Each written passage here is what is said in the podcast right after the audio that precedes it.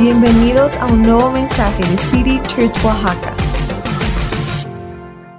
El día de hoy ah, me, me- toca dar el mensaje, así que voy a reconocer, si viniste a escucharme a mí, de por sí estamos mal, ¿verdad? Entonces, Padre Santo, gracias, porque tú nos vas a hablar el día de hoy. Gracias por tu palabra viva, que tú nos vas a sembrar en nuestro corazón, que va a crecer en nosotros, que va a producir mucho fruto para tu reino, sino lo que aprendemos hoy, que podamos ponerlo en práctica y ver nuestras vidas transformadas gracias a ti. Y de paso, ver cómo se transforman las vidas de las personas que nos rodean. Todo gracias a ti, Señor. Te damos gracias día hoy. Háblanos con tu Espíritu Santo. Te lo pedimos en el nombre de Jesús. ¿Y todos dijeron? Amén. Perfecto. Pues esta semana yo cumplí 19 años de haber llegado a México. No por primera vez, pero ya mudándome, cambiando de casa y todo. 19 años. Y puedo decir con tanta gratitud. No, no, la verdad no lo estoy inventando, lo, lo digo de todo el corazón. Que en esta tierra Dios me ha bendecido. He conocido a la gente más hermosa, más guapa, más increíble, más noble. Por eso me casé con una oaxaqueña. Ana, te amo muchísimo. Gracias por estar en mi vida. Pero también estoy agradecido por la familia que Dios me ha dado, de gente tan noble que son ustedes. Gracias por recibirme, gracias por hacerme parte de sus familias, etc. Pero cuando yo me mudé a México hace 19 años, de hecho salí de, de- de mi ciudad en Canadá que se llama Kelowna, y días, literal, días, ni siquiera una semana después de que yo salí de mi casa, dejando atrás mi familia, etc., de repente se inició un incendio forestal alrededor de mi ciudad. Y yo ni en cuenta porque ya había salido. Y yo venía en camino, tomé mi tiempo, pasé a ver a mis primos ahí en los Estados Unidos y unos amigos en Texas. Y luego llegué a, a- a México, en el DF, para ver unos amigos. Luego Oaxaca, luego terminé en la costa. Entonces fue todo un, un- este, viaje de como dos semanas para, para terminar aquí. Y en camino de repente me escribían mis amigos, me mandaban correos, mis papás, yo ni sabía, oye, cheque las, cheque las noticias, busque qué está pasando, etc. Les quiero mostrar aquí en las pantallas. Eso es lo que se desató días después de salir de mi casa. Y no sé si hay, hay otras fotos, pero para que tengan la idea más o menos, mi ciudad estaba ubicada en, una, en un valle alargado, por decirlo así. Hay un lago increíble que pasa justo en medio de todo el valle, mide 90 kilómetros de largo y solo un kilómetro de ancho. Está, está raro, pero hay montañas altas todo alrededor. Y de repente cayó un- una noche, cayó un rayo, que estaba, estamos experimentando el, el verano más seco en la historia de esa región en ese momento. Cayó un rayo, pero cayó como en la playa. Pero cuando cayó, las chispas se rebotaron hacia los árboles, hacia las plantas. Y de ahí agarró fuerza y se tardaron varias semanas en apagar este incendio. Y cuando lograron apagarlo todo, extinguir todo, el saldo que, que dejó fue que 33 mil personas habían sido evacuadas de sus lugares. Do- más de 230 casas fueron destruidas por completo y muchas otras, cientos de otras fueron afectadas obviamente con daño de humo, etc. Causó más de 200 millones de dólares en daños. Y dijeron que el daño que había provocado en los bosques y todo lo demás se iba a tardar décadas en poder recuperarse. En mi caso, yo ni cuenta me di porque ya había salido. Pero cuando me enteré, obviamente estaba orando por, por mi familia. Gracias a Dios no, no les afectó demasiado. Mi pastor allá, mi iglesia, mis amigos todos. Y varios me dijeron, mis tíos, por ejemplo, este, tuvieron que salir de sus casas. Y, y cuando llegaba el- el- el- las llamas, literal, ahí las casas están separadas, tienen, tienen jardines y todo en medio. Y las llamas saltaban de un techo a otro. Y de repente, milagrosamente en algunos casos, la gente veía cómo las llamas saltaban de una casa, brincaban encima de otra y caían, caían en la siguiente. Y había una que otra casa en medio de todo el incendio que nunca sufrió ningún daño. En medio de tanta destrucción, mucha gente vio la mano de Dios. Pero muchísima otra gente sí fue afectada. ¿Por qué les cuento esta historia? Porque tiene que ver con lo que vamos a hablar el día de hoy. Vamos por favor al libro de Santiago, capítulo 3. Y vamos a empezar en el versículo 2. Dice, es cierto que todos cometemos muchos errores. ¿Cuántos aquí han cometido algún error en su vida? Alguno, nada más uno aunque sea. Los demás, vamos a orar por ti, este, estás en negación. Este, hay que reconocer, todos tenemos asuntos pendientes, todos hemos cometido muchos errores, como dice aquí, muchos errores. Pues si pudiéramos dominar la lengua, seríamos perfectos, capaces de controlarnos en todo sentido. Ay, caray, al controlar una sola parte de nuestro, cuerpo seríamos perfectos, dice. Podemos hacer que un caballo vaya donde queramos si le ponemos un pequeño freno en la boca. También un pequeño timón hace que un enorme barco gire a donde desee el capitán, por fuertes que sean los vientos. De la misma manera, la lengua es algo pequeño que pronuncia grandes discursos. Así también, y con la imagen en la pantalla, así también una sola chispa puede incendiar todo un bosque y causa destrucción masiva.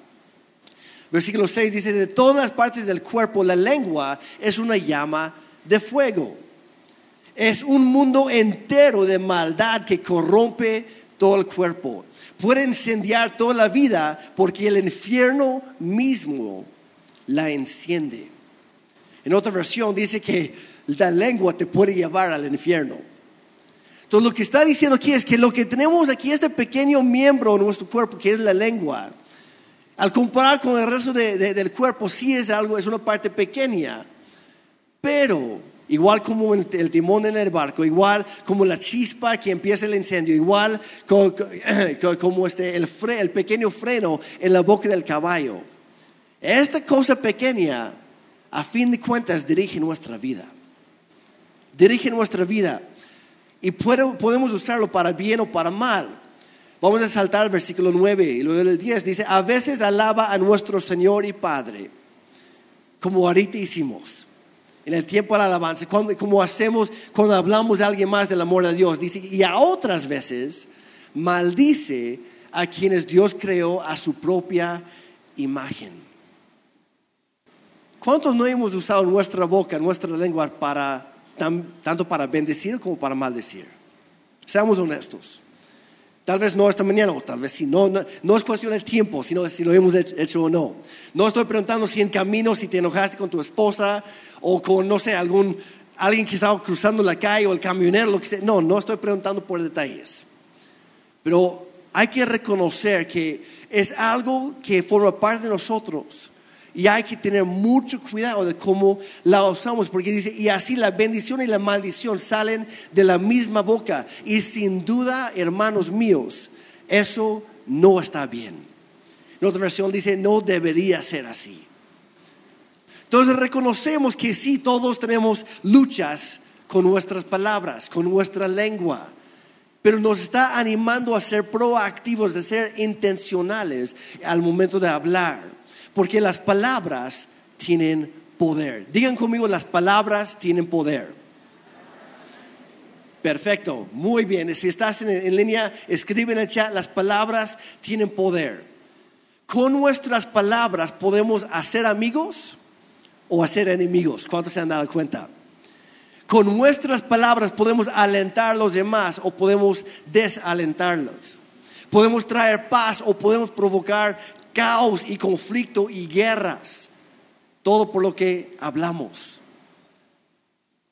El problema no es la lengua, no es la herramienta, es lo que hacemos con ello. ¿Está bien? ¿Están conmigo? Con nuestra lengua, con nuestras palabras, podemos cortar como un cuchillo y penetrar y perforar y dañar el corazón, el alma de una persona. O podemos usarla para traer sanidad. Y seguramente todos podemos recordar alguna palabra que alguien nos dijo cuando éramos niños, Para algunos hace cinco años que me estás escuchando hoy. Para otros, tal vez un poquito más. 10, 20, 30, 40, tal vez hace 60 años. Y esas palabras te siguen afectando, sea para bien o para mal, porque te marcaron. Las palabras tienen poder. Dice en Proverbios 18, 21, dice, la lengua puede traer vida o muerte. Los que hablan mucho cosecharán las consecuencias. En otra versión dice, la lengua tiene poder para dar vida y para quitarla. Me encanta que, dice, los que no paran de hablar sufren las consecuencias. Entonces nos está diciendo que hay un momento, como el pastor Daniel habló apenas, hay un momento para toda la vida. Y así también para hablar, hay, hay momento para hablar fuerte y hay momento para hablar suave. Y hay momento para dejar de hablar. Y hay que aprender, hay que discernir en qué momento estamos para cada cosa. Y nuevamente las palabras tienen poder. Dios creó todo el universo, todo lo que hay, tanto lo visible como invisible, lo creó con su palabra. Entonces las palabras pueden crear, pero también las palabras pueden destruir, pueden sanar o pueden herir. Como dice aquí, pueden dar vida y también pueden quitarla. Y hay armas en este mundo que pueden traer muchísima destrucción, armas de destrucción masiva. Pero las armas en general pueden tener dos propósitos. O son para destruir vidas o son para proteger vidas. Y muchas veces el problema no es el arma tal cual es quien lo maneja y para qué lo usa. ¿Están de acuerdo? Y así es con nuestra boca, con nuestra lengua. Tu lengua es un arma mortal. Tal vez nunca te habías dado cuenta, pero es un arma mortal. Y si lo quieres usar para destruir, si lo quieres usar para matar, lo puedes hacer. No te estoy dando permiso, simplemente estoy reconociendo los hechos. Pero también puedes usar tu arma tan poderosa que Dios te ha dado para bendecir. Entonces, el día de hoy es lo que quiero hacer. Mi esperanza hoy es que yo sé que todos hemos escuchado palabras, hemos recibido diferentes palabras a lo largo de nuestra vida y nos han afectado. Muchas veces para mal y a veces para bien. Lo malo es que como seres humanos, yo escuché hace, hace tiempo que, que un solo comentario negativo lleva el mismo peso que 10 comentarios positivos. Entonces prestamos mucho más atención a las cosas negativas, a las palabras daninas. Y, y, mi esperanza hoy es que cualquier palabra que tú hayas recibido, que tú hayas escuchado, que hayas aceptado en tu corazón, desde que naciste o incluso antes de nacer, cosas que escuchaste cuando estabas en el vientre de tu madre, hasta el día de hoy, que esas cosas que te marcaron para mal pueden ser sanadas pero también que aprendamos a usar nuestra lengua para bien, para dar vida en lugar de quitarla. Que seamos sabios con nuestras palabras, que Dios nos pueda usar nosotros para bendecir y dar vida. Porque en nuestras familias, nuestra ciudad, nuestra nación, y nuestro mundo, va que, que lo necesita, ¿sí o no? Entonces hay, hay, que usarlo para bien. Dice Proverbios 12, 18, el que habla sin pensar hiere como un cuchillo, pero el que habla sabiamente sabe sanar la herida. Y lo que está diciendo es, yo creo que todos aquí en algún momento hemos obviamente dañado a otros, hemos herido, pero a la vez nosotros mismos podemos cambiar eso para empezar a sanar. Seguramente todos hemos escuchado algo. Como digo, desde, tal vez desde el vientre de tu madre. Tal vez tu padre, tal vez tu mamá, no sé, se enteró. Y alguna frase, híjoles, que yo no quería una niña, yo quería un niño. Son cosas que nos afectan. O las comparaciones que vamos empezamos a crecer. ¿Por qué no eres más como tu hermano? ¿Por qué no puedes ser más como él o como ella? y nos afectan, nos marcan. Cosas un poquito más fuertes, que eres la verdad, eres patético. Tú nunca vas a llegar a ser nadie. Tú nunca vas a lograr algo bien con tu vida. Y crecemos con esa idea de que, ay, igual es cierto, yo nunca voy a poder lograrlo. O cosas tal vez menos pasajeras, pero nos marcan. Que nos dicen, no, es que eres demasiado flaco, o eres demasiado gordo, o, tienes las orejas muy grandes como elefante, o, o tienes la nariz como halcón. Cuidado con eso, vas a picar el ojo de alguien más. O, tienes los dientes chuecos como este amigo aquí en la pantalla, como tipo cameo. Y Ahí está. Y puede ser alguna burla pasajera, pero a fin de cuentas, ¿qué pasa? Nos marca y asumimos esa identidad que es falsa, es errónea, pero empezamos a vivir de acuerdo a como otros nos han dicho. Seguimos creciendo y empezamos a, decepcionar o no, no encajar en el molde que otros tienen para nosotros. Oye, ¿por qué todavía no te casas? ¿Estás mal o qué? El camión ya se te fue tres veces. Hay risas nerviosas por ahí. Otros que ya, ya, ya, ya lograron subirse a ese camión. Hay algunos que ya perdieron la esperanza. O tal vez te casaste en algún momento y escuchaste, ya no te amo. Es más, nunca te amé. Ya encontré a alguien más. Ya tengo otra familia. Y son cosas que nos marcan. Yo incluso he escuchado pastores y con todo, bueno, no sé si puedo decir con todo respeto porque no respeto lo que dijeron ni lo que hacen, pero hay algunos que con sus palabras controlan a la gente. El día de ayer yo, al ver las fotos y todo, recordar cómo llegué, yo empecé con un pastor bastante controlador, no puede ser su nombre, pero usaba las palabras para controlar y manipular a la gente. Y me he topado con otras personas que pasaron por algo igual, cosas que en la costa, gracias amor, en la costa, no aquí en Oaxaca. Empecé en la costa, claro, no fue nadie aquí. Ustedes probablemente no lo conocen no fue no fue mi suegro, por si alguien está pensando, porque por muchos años ayudé a mi suegro. No, no fue mi suegro, ah, yo amo a mi suegro. Gracias por la aclaración.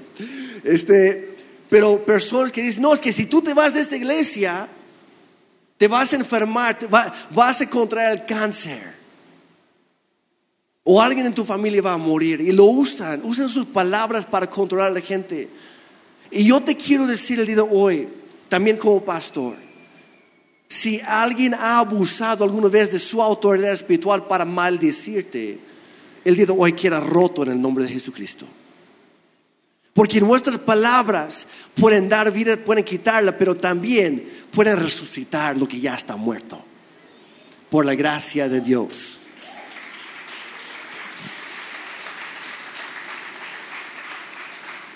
Y tenemos que reemplazar nuestra manera errónea de hablar con una manera correcta, una manera sabia, como dicen proverbios.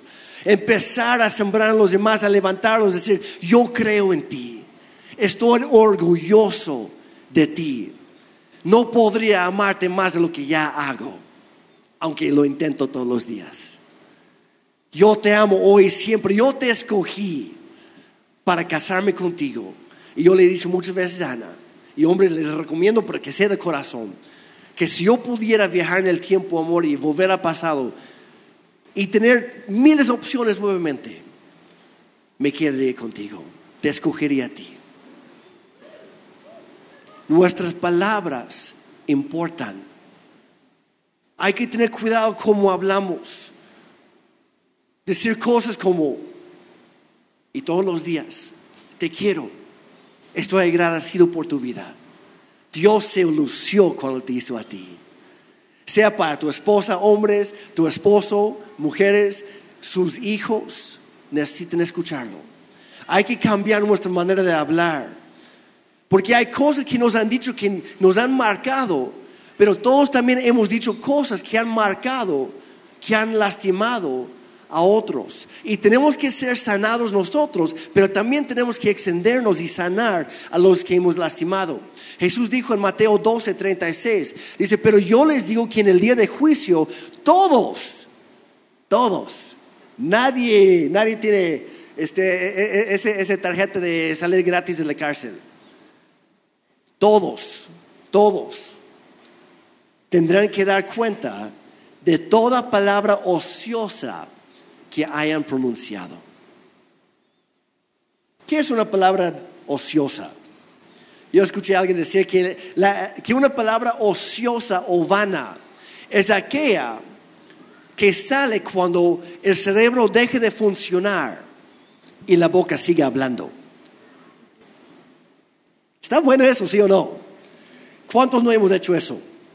Tal vez en enojo, tal vez porque estamos tristes o estamos decepcionados o que estamos lastimados, lo que sea, y literal apagamos el switch aquí arriba, pero la boquita ahí sigue cuando permitimos eso. Otra cosa que hace mucho daño en la sociedad humana y también en la iglesia son los chismes. Proverbios 16, 28, perdón, dice, el hombre perverso o la mujer perversa, el ser humano perverso provoca peleas. El chismoso aleja a los mejores amigos. Mira, el chisme por definición, el chisme divide. No, no existe tal cosa como un buen chisme. Está mal dicho. No existe un buen chisme. Sí hay, hay chismes jugosos. Pero no existe cosa como un buen chisme, porque el chisme hiere, el chisme divide, el chisme separa los mejores amigos. Separa las iglesias. Es por eso que aquí en City Church, los que han pasado por, por, por, Crece, perdón, los que han pasado por Crece aquí en City Church, hablamos de los chismes. Y les pedimos amablemente que nunca entretengan un chisme. Y aquí hay un secreto por si no sabías. Alguien que es chismoso contigo acerca de alguien más, después será chismoso con alguien más acerca de ti. Así funciona la cosa. Si tú prestas un oído a un chismoso, él, él o ella lo va a usar en tu contra después. Y cualquier cosa que tú digas, aunque haya sido cierto, lo va a torcer y lo va a usar en tu contra. Lo que yo hago, porque es bíblico, no vamos a entrar a esto ahorita, pero es, lo que Jesucristo mismo estableció en Mateo 18. Ahí lo buscan después, pero dijo, si alguien, si alguien te ofende, primer paso es ve con esa persona. Dice, no deberías ir con alguien más para contar el chisme, ve con esa persona. Entonces, cuando alguien llega y quiere contarme un chisme, lo primero que hago de ley lo primero que hago es, ah, ok, ¿y ya hablaste con esa persona? No, no, no, es que, pastor, quería platicar con usted primero. Digo, bueno, perdóname, pero la cita, la, entrevista, lo que tú lo quieres llamar, ya terminó. Porque tú estás saliendo de lo que Jesucristo enseñó.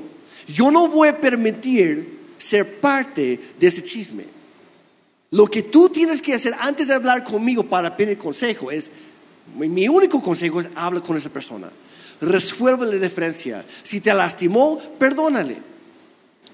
Si dijo algo, ve a aclarar el asunto, porque probablemente ni siquiera dijo esa cosa. Porque cuántas veces no escuchamos el chisme, pero ya es de tercera, cuarta mano. Es que alguien me contó que y ni siquiera sabemos si es cierto. Entonces les pedimos por favor que no seamos parte del chisme. Porque los chismes arruinan las, relaciones, destruyen familias, destruyen iglesias enteras. Todo por un pequeño chisme. Y muchas veces no, es que no es chisme, para estar orando. No es cierto. Porque si, si esa persona estuviera orando, no estaría hablando contigo, estaría hablando con Dios. Están conmigo, ¿sí, sí, me explico? Entonces hay que cortar ahí. Entonces tenemos que aprender a cuidar lo que hablamos cuidar lo que escuchamos y de plano a veces dejar de hablar. Lo que quiero hacer es, platicar con ustedes acerca de tres claves bíblicas para hablar palabras de vida, para romper este ciclo vicioso y empezar a ser de bendición en lugar de maldición al momento de hablar. Número uno, protege tu corazón de palabras dañinas. Protege tu corazón de palabras malas. Palabras que, que son negativas, que te afectan. Y si quieres compartirlo en redes después, aquí va, aquí va la frase clave. No puedes controlar lo que otros digan, pero sí puedes controlar lo que tú vas a creer.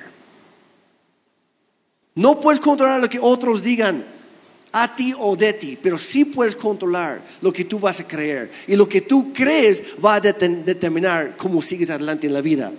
Dice en Proverbios 4, 20 y 23, dice, Hijo mío, presta atención a lo que te digo. Escucha atentamente mis palabras. Hay que hay que fijarnos en las palabras. No hay que recibirlo todo, hay que checarlo, hay que prestar atención. Dice, sobre todas las cosas, cuida tu corazón, porque este determina el rumbo de tu vida. En otra versión dice, del corazón brota la vida. Es un manantial.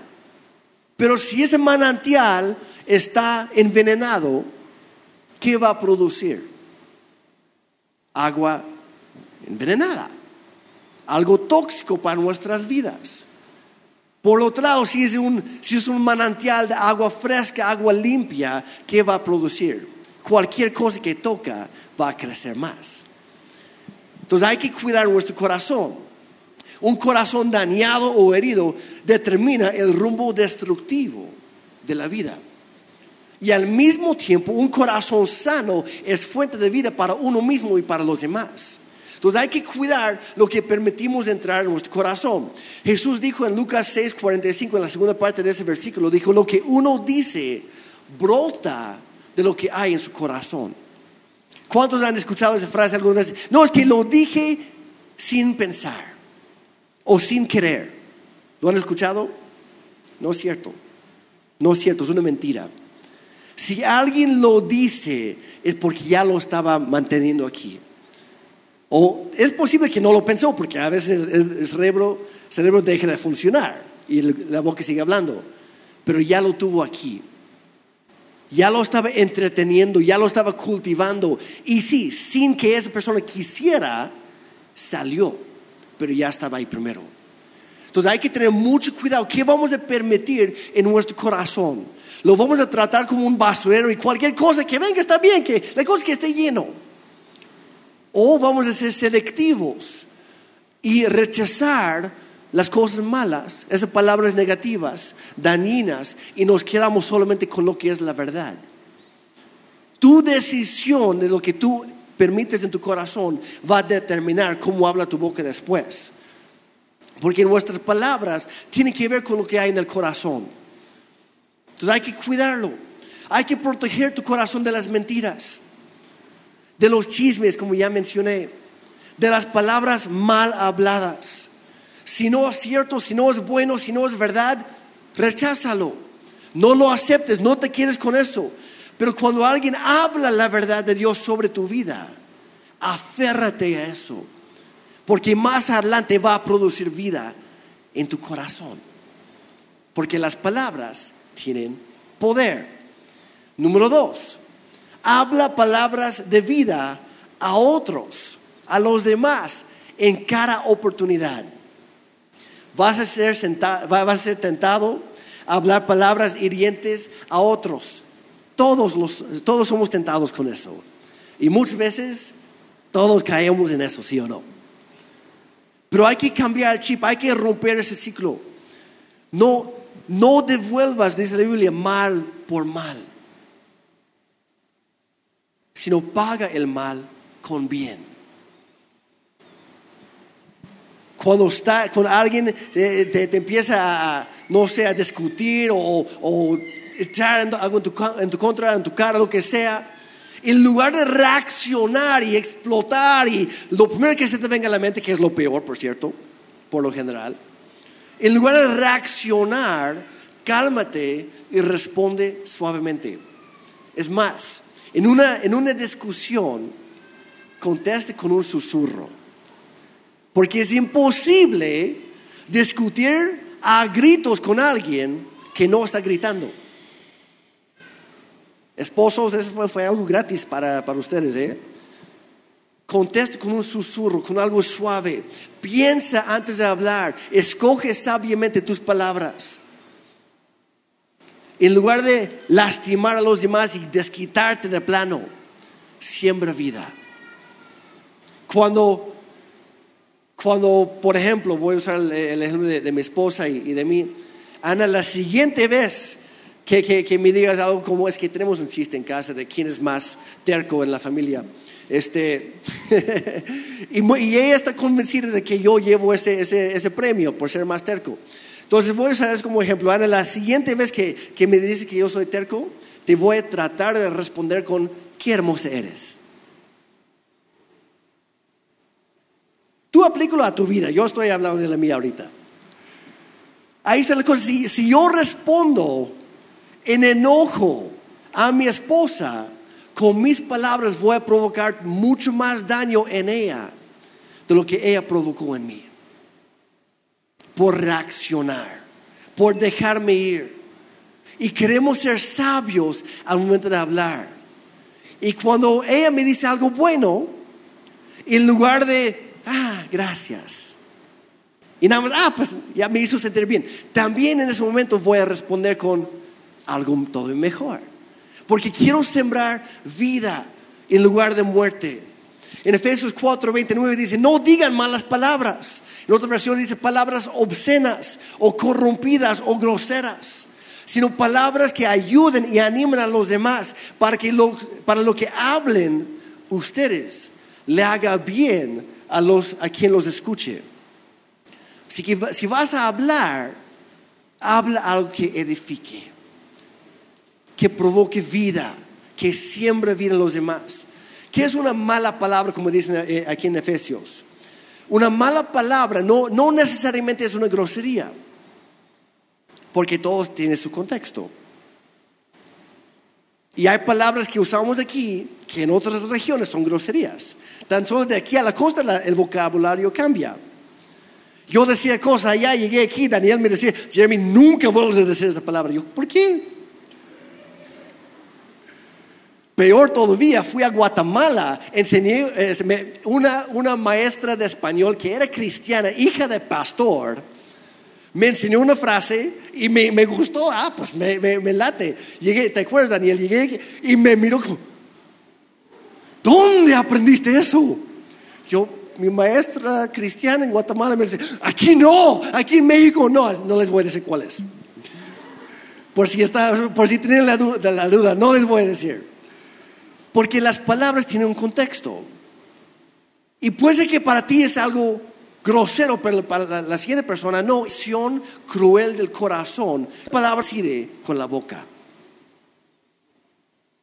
Yo uso, la, yo uso la palabra menso todo el, todo el tiempo. Ana lo sabe. Es como mi, mi palabra para desquitarme. Que para mí decir menso no es la gran cosa. Pero puedes decir menso a una persona con tanto odio en tu corazón como si tuviera, no sé, si tuviera ofendido a tu mamá, que es peor. Y, dice, puedes decir, usar una palabra sencilla, por decirlo así, de una manera que causa muerte. No solo, no solo importa lo que dices, sino cómo lo dices.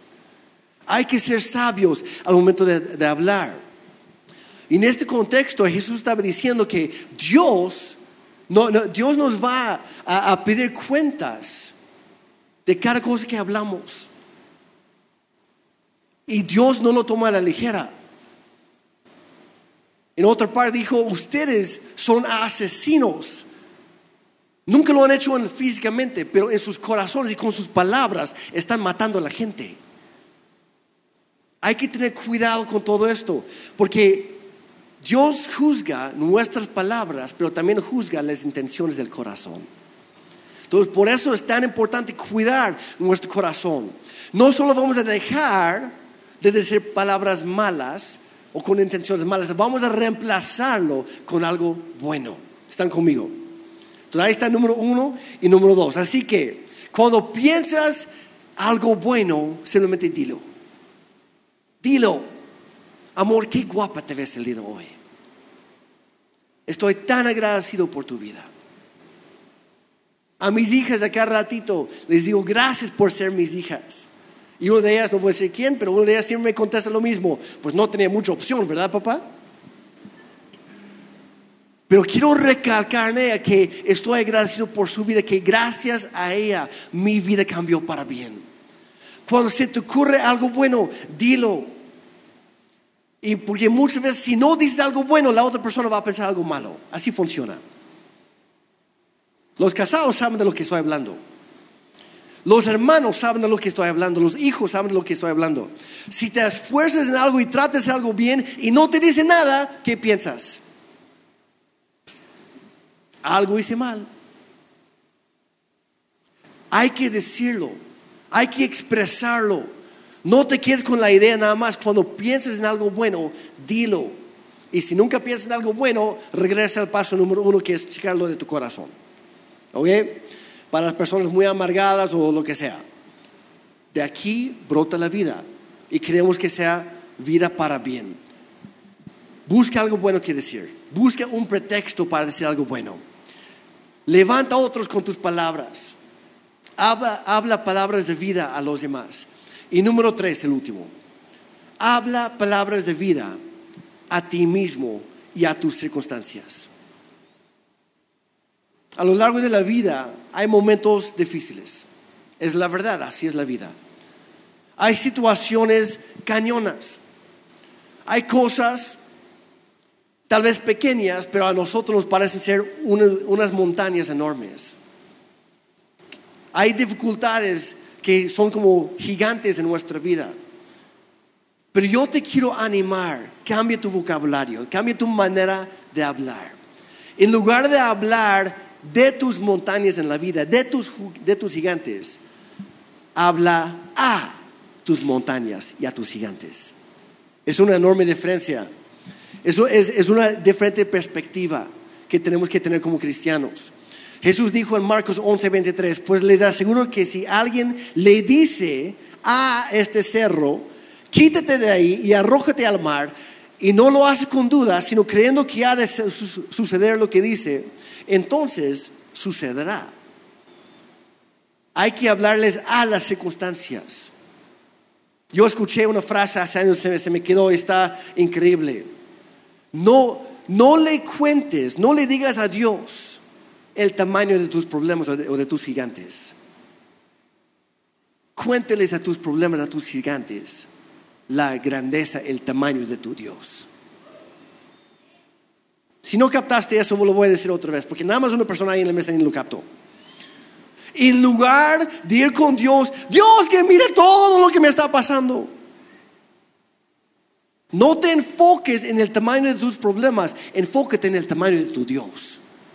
Y declara a tus montañas, declara a tus problemas, mi Dios es más grande que esto. Cuando viene un diagnóstico negativo en tu vida de salud, en lugar de, no, pues sí, es cierto, me voy a morir como cantamos hace rato. No, yo voy a vivir porque mi Dios es mi sanador. Y empiezas a declarar con fe lo que dice la palabra de Dios y lo aplicas a tu vida y tu perspectiva cambia porque tu manera de hablar cambió.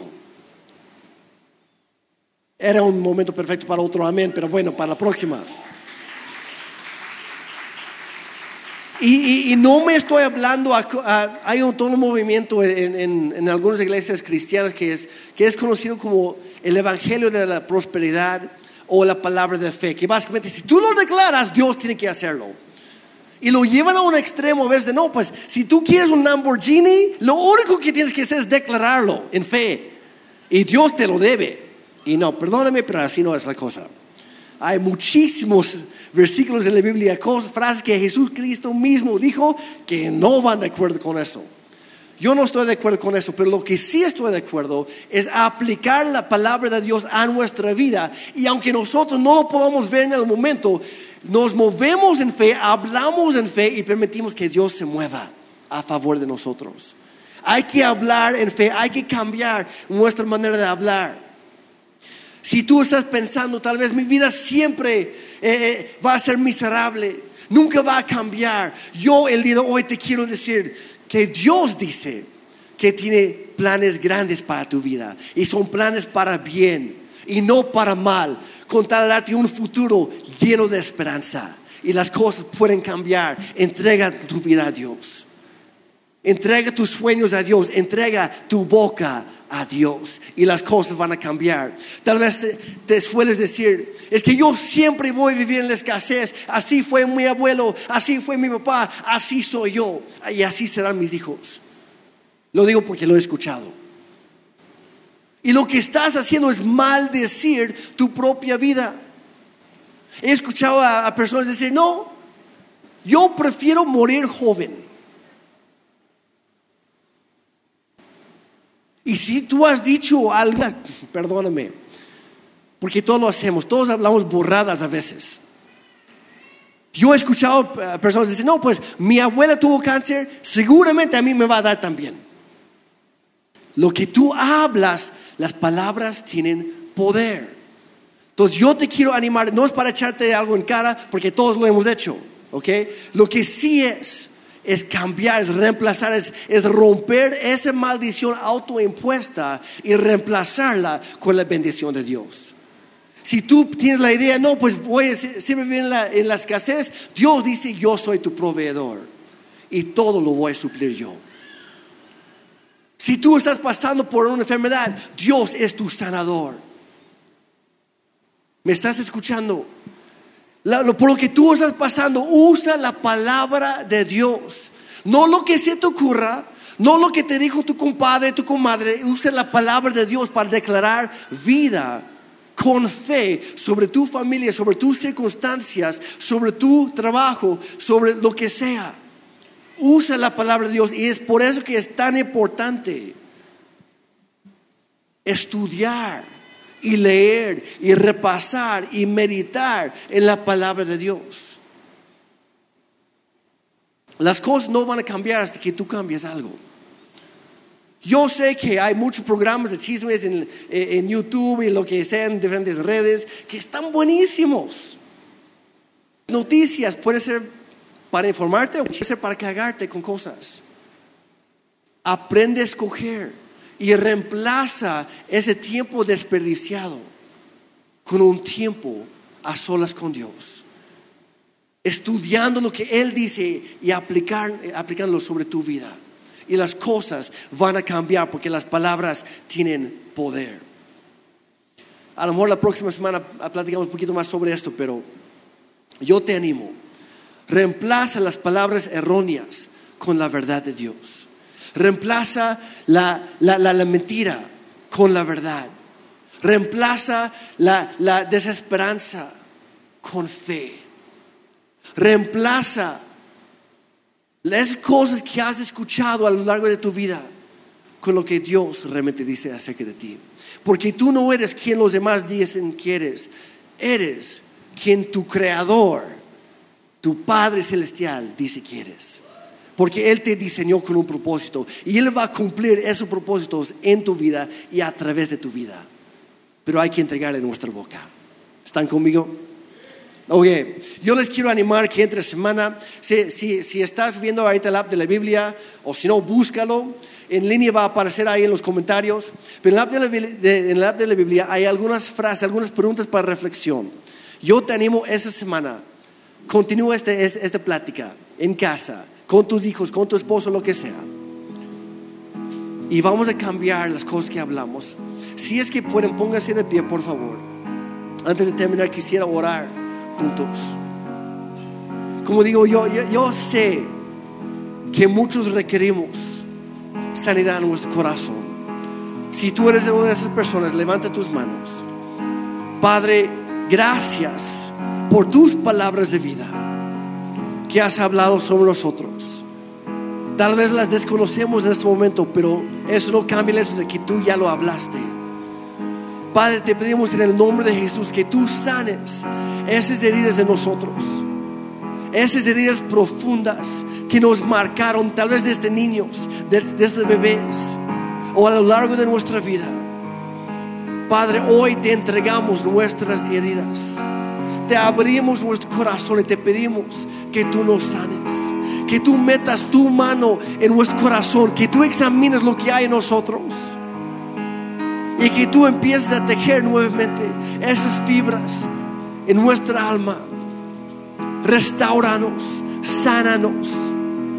Dios, no queremos seguir siendo iguales.